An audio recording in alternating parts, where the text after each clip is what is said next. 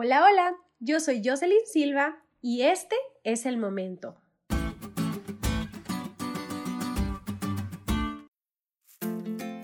Nuestra vida diaria está llena de decisiones.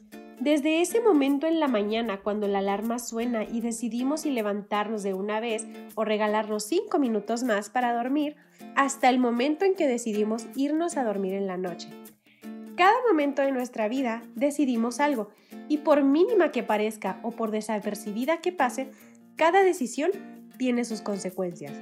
Es verdad que nuestras decisiones muchas veces son influenciadas por situaciones o personas externas que de alguna u otra manera nos hacen inclinarnos hacia un lado o el otro.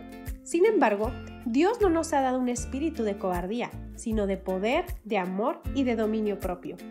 Aunado a eso, nos dio también el libre albedrío, para que nadie pudiera ser obligado a pecar, pues sabe que tenemos un enemigo que constantemente nos acecha con tal de hacernos caer.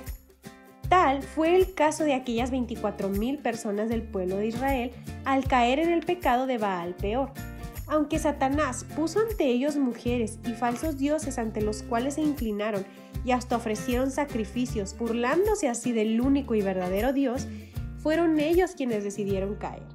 Sí, Satanás puso las tentaciones, pero ellos se dieron deliberadamente, primero con sus pensamientos y luego con sus acciones. La manera en la que se aferraron a su pecado era la manera en la que debían haberse aferrado a su Dios. Debían entregarse a Él y obtener poder y fuerza de Él. Esa debía ser la decisión más importante de sus vidas, porque al mantenerse fieles a Dios, evitarían caer en pecado gracias a su fuerza y su poder. Querido amigo, querida amiga, hoy tú también tienes la oportunidad de decidir. Decídete aferrarte a Dios. Él es fiel y promete darte una salida para cada tentación que enfrentes.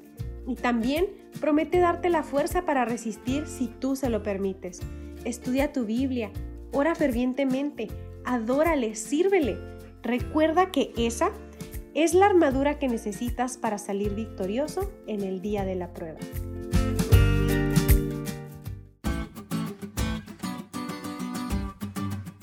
¿Te diste cuenta lo cool que estuvo la lección? No te olvides de estudiarla y compartir este podcast con todos tus amigos. Es todo por hoy, pero mañana tendremos otra oportunidad de estudiar juntos.